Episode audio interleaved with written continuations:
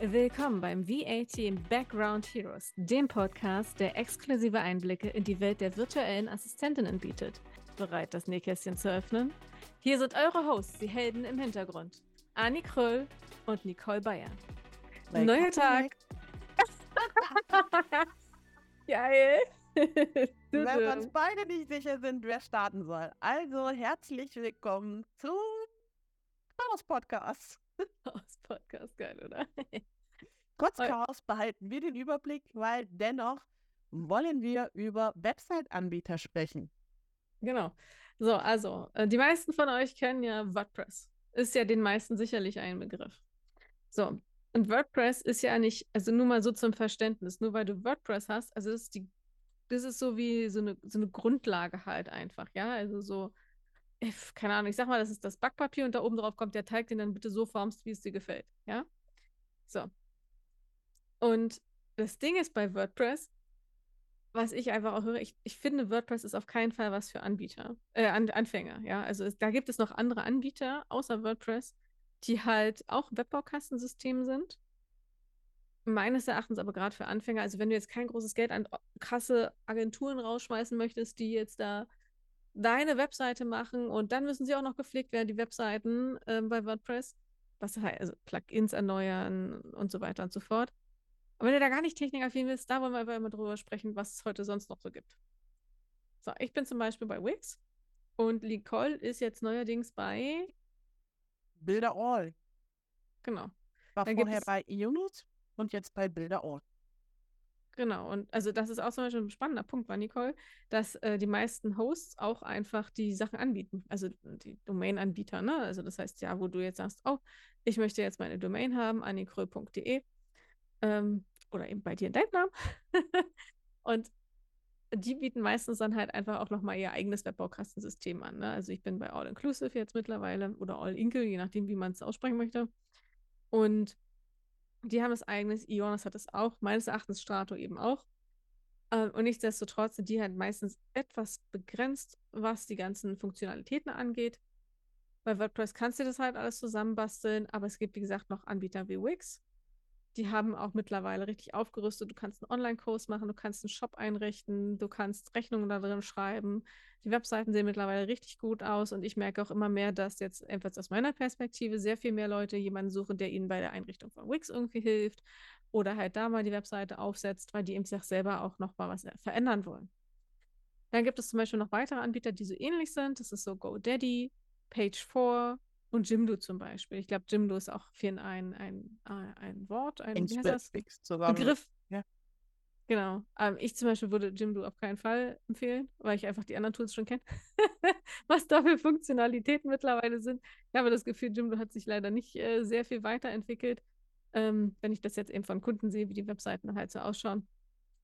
Du kannst natürlich aber auch deine Webseite über Anbieter machen wie Elopage. Ne? Wenn du einen richtig großen Shop hast und was weiß ich alles machen möchtest, dann hättest du da eben so einen One-Pager zum Beispiel.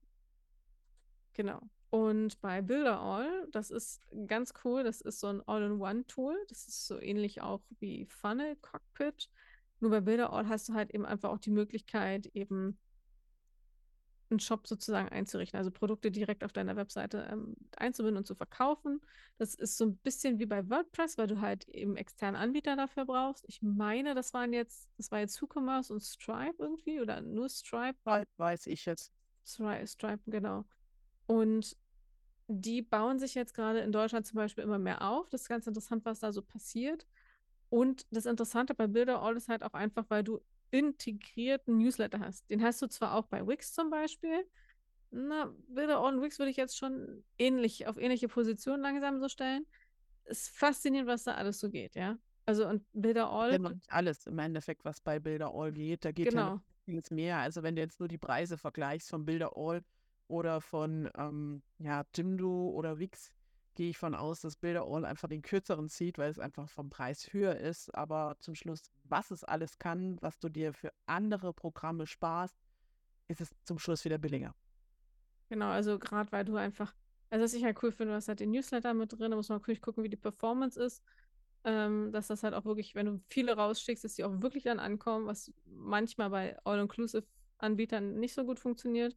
Funny Cockpit hatte mal das Problem. Ich weiß gar nicht, ob die das mittlerweile behoben haben. Wir sind damals umgezogen. Ich hatte genau diesen Notfall. Es geht keine E-Mail raus. Bumm, sind wir umgezogen auf Klickte und haben das dann da angebunden.